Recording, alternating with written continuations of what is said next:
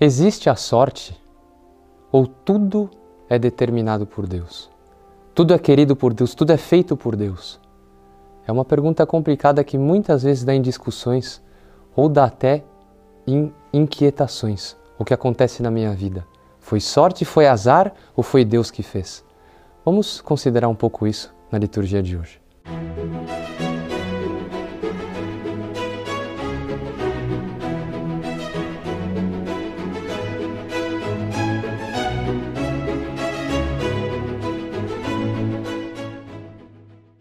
Primeira leitura do livro de Samuel traz um fato muito curioso.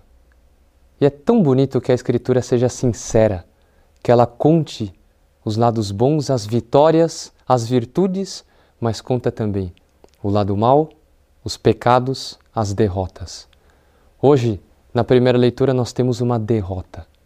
A derrota dos filhos de Israel em luta contra os filisteus. Estavam lá, foram com toda a confiança, rezaram, etc. Chegam, são derrotados. Não entendem. Se perguntam por que fomos derrotados. E decidem levar a arca da aliança, que era uma relíquia extraordinária para os judeus. Onde estava a arca, estava a vitória.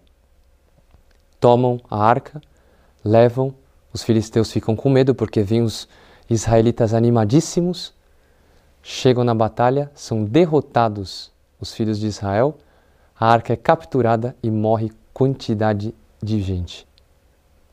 Como interpretar isso? Como entender?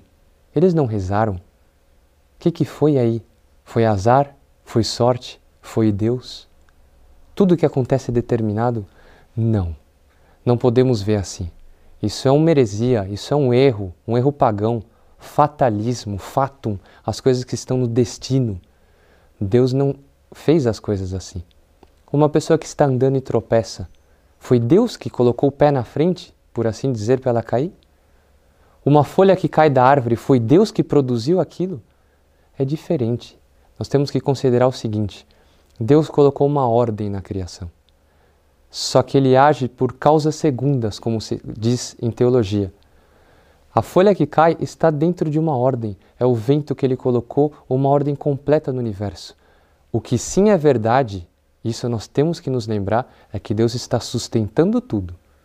Aquela folha que cai, tudo isso, como nosso Senhor vai dizer, que não cai um fio de cabelo, não cai uma folha, não morre um pássaro sem que o Pai consinta.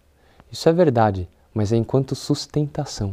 Ele está sustentando tudo, mas ele permite que as coisas aconteçam. Depois, existe uma luta entre anjos e demônios. E é o que nós vemos na primeira leitura. Os filhos de Israel estavam agindo mal. Os filhos de Israel estavam em pecado. Os dois filhos de Samuel, Ofini e Finéias, eram pessoas péssimas. Eles podem estar com a arca da aliança, podem rezar o que for, enquanto eles não mudassem de vida, eles não atraíam a bênção de Deus. E os filisteus invocavam os deuses dele, os demônios dele, na balança da justiça de Deus, tinha mais peso de permissões dentro da justiça de Deus. Os filisteus do que os filhos de Israel, hipócritas pecadores. Aconteceu uma coisa que não estava esperada. Uma derrota, a arca foi sequestrada, mas morreram Ofini e Finéias. Deus permitiu essa derrota para que Israel fosse limpo dessa praga que eram esses dois que faziam tão mal para a população. Agora, aqui vem a lição. O leproso do evangelho de hoje, Deus que produziu essa lepra, não. A lepra, Deus permitiu que ele pegasse, porque faz parte da ordem das coisas. A culpa não é de Deus. A culpa é dos homens. A culpa é do pecado. Deus é justo. Mas, guardem bem isso. É a lição da liturgia de hoje.